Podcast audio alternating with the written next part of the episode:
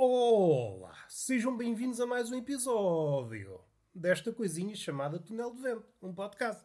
Pois, exatamente. Vocês já deviam ter decorado esta parte. Isto é a parte mais fácil do podcast, que é o nome.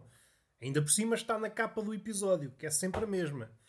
Terei de mudá-la nos próximos tempos, já farta. Desde o episódio 50 até hoje, mantém-se. É a altura de mudar. E para pior, muda-se sempre, não é? Ai, a frase não é essa. A frase é aquilo que eu quiser que seja, meus amigos. Não quero criar aqui escaramuças, mas caso não haja entendimentos, parte para a morraça. Porque eu gosto muito de diálogos, como se costuma dizer, mas é quando outra parte há uma espécie de afagamento do ego.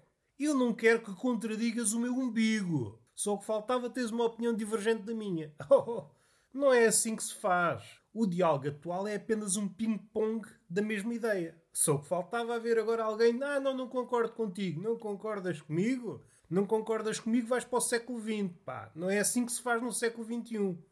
Já expressei a minha irritação. O que é que nos traz cá? Traz-nos cá a loucura. Não, não nos traz nada. Estamos aqui, mais uma vez, deitados na cama. Deitados, que é como quem diz: estou deitado, estou à vossa espera. Para socializarmos, sem maldade.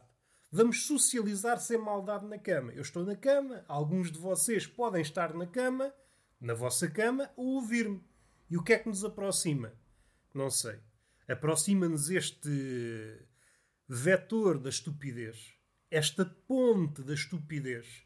E nós passeamos-nos nela nus, à procura de um não sei quê. Uma coisa é procurar umas chaves, e já é difícil, mesmo assim. Outra coisa é procurar o não sei quê. Contratamos uma equipa de buscas, está tudo à procura de não sei quê. Aparece no jornal, dia 750 das buscas. Ainda não encontramos o não sei quê. E é o poeta todo aflito. E os filósofos começam a chorar. É pá, estou agora perdemos o não sei quê. E agora o que é que eu faço? Agora o que é que eu faço? Isto tem muita graça se vocês perceberem as referências. Não. É apenas estúpido. E só que vocês percebam a estupidez, já fico contente. Eu não peço mais. Agora, também exijo, verbo caro ao nosso século, está toda a gente a exigir. Exige respeito, exige que me compreendas, exige não sei quê. Está tudo a exigir. Calma lá com as exigências. Estamos aqui é para socializar. Calma lá. Ah, eu exijo uma imperial. Fazia-me o obsequio de tirar uma imperial como deve ser. Já não se usa estes modos. É exijo um piro de termossos. Calma aí, rei pequenote. Calma aí. O mundo não é teu, até ver. Tu és dono desse perímetro diminuto, mas o mundo é muito mais do que isso. Embora o teu umbigo me contradiga. Segundo o teu umbigo, o mundo gira à tua volta. Mas não gira. Eu sei que andaste a faltar à escola, ainda estás muito virado para o antropocentrismo, mas as coisas mudaram entretanto. Mudaram tanto que a Terra, que já foi cilíndrica, já foi plana, já foi redonda, voltou a ser plana outra vez. Só para verem como é que a erosão ataca. A erosão atacou a cabeça do homem. Foi o que foi. Isto para dizer o quê? Para não dizer nada.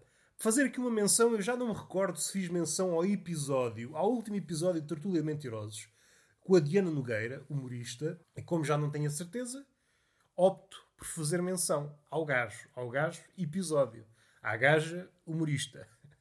Foi uma boa conversa. Se gostarem do mundo das comédias e dos stand-ups, ouçam que hão de tirar algumas lições. Nem que seja, epá, nunca mais ouço isto. Isto é só bacuradas. Só que seja isso, opa, já vos dou o certificado de presença.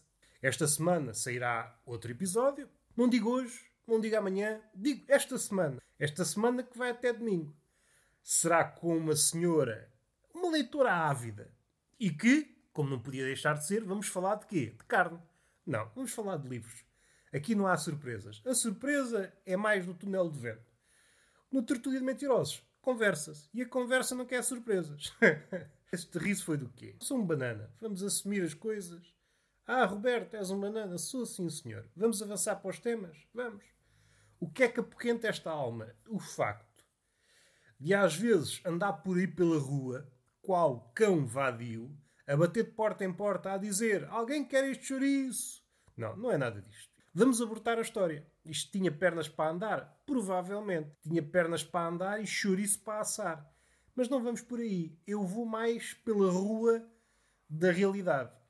Há dias em que chegamos depois da hora, se a hora do almoço é compreendida entre o meio-dia, talvez a uma, uma e meia, vá já a esticar, chegamos porventura às duas. E quando chegamos a esses sítios, perguntamos como é que é? Há alguma coisa que se coma? E do outro lado ouvimos: Ah, não há nada, só bitoques. E é aqui que o problema começa. Eu, enquanto estúpido praticante, começo a ficar logo com a cabeça povoada de dúvidas. Quer dizer que o bitoque pertence à mesma categoria do nada? Ou seja, o bitoque é uma espécie de sinónimo para o nada? Pensando cosmologicamente, o universo não era nada e bitoques. Era isto. No início só havia nada e bitoques. Não havia matéria. O bitoque é feito de quê? Ninguém sabe. É feito de matéria. Não sei se é. Ele já estava lá ao lado do nada. Ora, aí está. E isto preocupa-me, porque eu tenho fome. Estou desconfiado que a minha barriga não fica saciada com nada. Eu gosto muito de bitoques, mas ao dar-me conta disto fico desconfiado. Tu queres ver que eu andei a comer bitoques durante estes anos todos e no fim de contas estava a comer nada. Estava a dar garfadas no nada, num primo do nada. Epá, fui enganado. Pagar 7 euros ou 8 euros por um prato do dia, sendo esse prato do dia um bitoque, é uma coisa. Outra coisa é pagar 8 euros por nada. Isso aí já é absurdo. E é por isso que há aí sítios no Algarve, sítios pequenos, em que o dono, ah, está mal, está mal, está mal e é vê-lo a conduzir um Porsche 200 mil euros. É claro, assim enriquece facilmente. Saem bitoques, aquilo não tem custo nenhum, o nada não tem custo. Não tem custo, não precisa comprar arcas frigoríficas para nada, nem precisa contratar pessoas especializadas a confeccionar o nada. O nada existe enquanto tal. Porque a partir do momento que transformamos o nada noutra coisa, deixa de ser nada. O nada tem de ser agarrado com luvas especiais se não deixamos a nossa humanidade no nada. Certamente já viram aquelas mini entrevistas, sobretudo no Natal, mas é, é comum em todas as épocas festivas. Quando o jornalista vai entrevistar um cozinheiro ou um cozinheiro, o que é que isto leva? Ele diz lá dois ou três ingredientes e depois diz é segredo da casa, ou se não diz, é o amor. É cozinhado com amor. É cozinhado com amor. Fazer callback àquele conto da salsicha, do passarinho e do ratinho para dar sabor, pões aí a salsicha. Com que então para dar amor? Opa, não me chatees a cabeça. Amor na comida a mim não me diz nada. Quando me sento à mesa não é para ficar apaixonado, é para encher o bandulho. Eu não quero olhar para um pitel e começar a tremer. Caraças, até tenho vergonha de falar com o pitel. Se calhar vou comprar um ramo de flores para este bife. Não, eu não quero sentir isto. Se não há tantas, olho para o bife, olho para mim, é pá, estou mal vestido. Não estou em condições de comer este bife.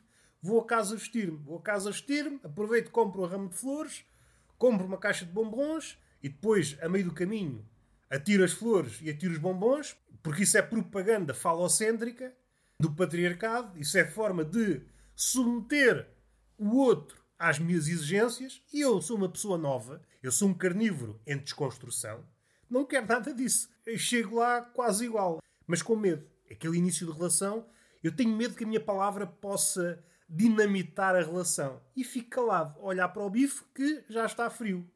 Será que mando aquecer o bife? Porque o bife já não será o mesmo bife. Eu não quero amor na comida, pá. Eu quero é sal na comida. Ponham lá o amor no rabo, se faz favor. É que o amor dá aso a preços extravagantes. Aparece a conta 120 euros. 120 euros? Então, mas eu só comi um bife e um punhadinho de arroz. Sim, foi um bife e um punhadinho de arroz. Foi confeccionado no bordel. E isso encarece logo. Que chatice. Outra forma de abordar isto é quando confrontado com isso, nada ao bitoque, eu pedir nada. Ah, bitoque não quero. Pode cair mal. Um pratinho de nada. Eu quero um pratinho de nada. E a pessoa, ah, está a brincar comigo. Eu nada não sirva. Todo acabou de dizer que tem nada. A não ser que a pessoa cobre o nada. Ah, o nada é a coisa mais difícil de encontrar no universo. Por isso, um milhão por meia dose de nada. É pá, meia dose de nada. Você está a esticar os preços. Já arranjei nada mais barato. Às tantas estou a regatear o nada, com a barriga cada vez mais vazia. A criar nada. Eu às tantas estou a criar nada na barriga. Não sei se gosto. Há uma cena que se repete em todos os sítios do mundo exceto nas beiras. Estou a brincar, isto nem faz sentido. Mas vocês riam-se porque a vida não faz sentido. Se faz favor, que é para não haver chatices. Pessoas que olham para a emenda e dizem, epá, às vezes fazem... Como se a emenda nunca lhes desse aquilo que eles querem. E dizem, epá, sempre a mesma coisa. E depois pedem sempre o mesmo prato. Em defesa da emenda, posso dizer que a emenda varia. Todos os dias há pratos diferentes. Estou a falar de pratos do dia. Ou seja, o comentário da pessoa não é o mais acertado. É até um bocadinho estúpido. Vamos também ser sérios. Faz sempre isto, independentemente do restaurante, independentemente do dia, pede sempre a mesma coisa. Mas não se inibe dizer este comentário. É pá, sempre a mesma coisa. O que é que ela está à espera de encontrar? Que prato é que ela iria pedir, mas que não encontra? Será que essa pessoa é um canibal frustrado? Apetecia mesmo era carne humana. Abre menta e, mais uma vez, não há carne humana. Foda-se. Vou ter que pedir o frango assado. Epá, vá lá, frango assado, vá. O sonho dela é encontrar... Ah, finalmente pernil de criança. Foda-se, pá. Mande vir duas doses e mais uma que é para levar para casa, para takeaway. Finalmente, caralho, há 30 anos, um restaurante como deve ser. Só se for isto. Uma coisa que me preocupa, não sei se é mito. Certamente já aconteceu alguma vez, não sei a frequência.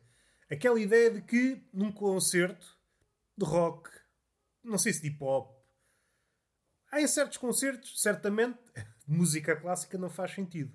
Está alguém a tocar um Beethoven e de repente vê-se um sutiã em cima do piano. Em princípio, não. Se bem que era engraçado. O pianista ali a dar tudo numa sinfonia de Beethoven e de repente começam a chover sutiãs em cima do piano. O pianista ficava soterrado em sutiãs. Aqui está um belo sketch. Uma bela imagem. Eu registaria esta imagem na minha memória para sempre. Mas enfim, o mundo parece não quer nada com os pianistas, nem os sutiãs apreciam música clássica. Vamos voltar para o terreno mais da realidade. Mulheres de tão excitadas com aquilo que estão a ver, atiram o sutiã para cima do palco.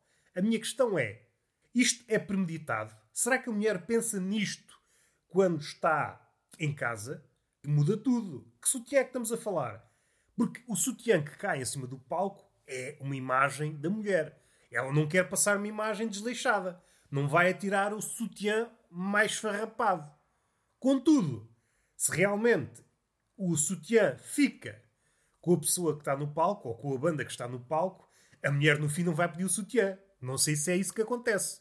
É pá, olha, desculpa lá. Depois é que eu reparei, estava tão entusiasmado, atirei o sutiã, é o sutiã mais caro que eu tenho, faz favor, faz parte da lingerie, fico com, com o conjunto desfeito, faz favor de me dar o sutiã, isso custou pai 50 euros, pá. Isso é caríssimo. Amanhã trago-te um mais barato. Vai comigo. Vocês sabem, nós cometemos loucuras quando estamos entusiasmados, mas depois, mais lúcidos, apercebemos-nos do erro. Será que já aconteceu? a estrela de rock está a contar as notas nos bastidores e a folhear, entre aspas, os sutiãs. Olhem aqui a minha fortuna de sutiãs. Esta noite rendeu em sutiãs.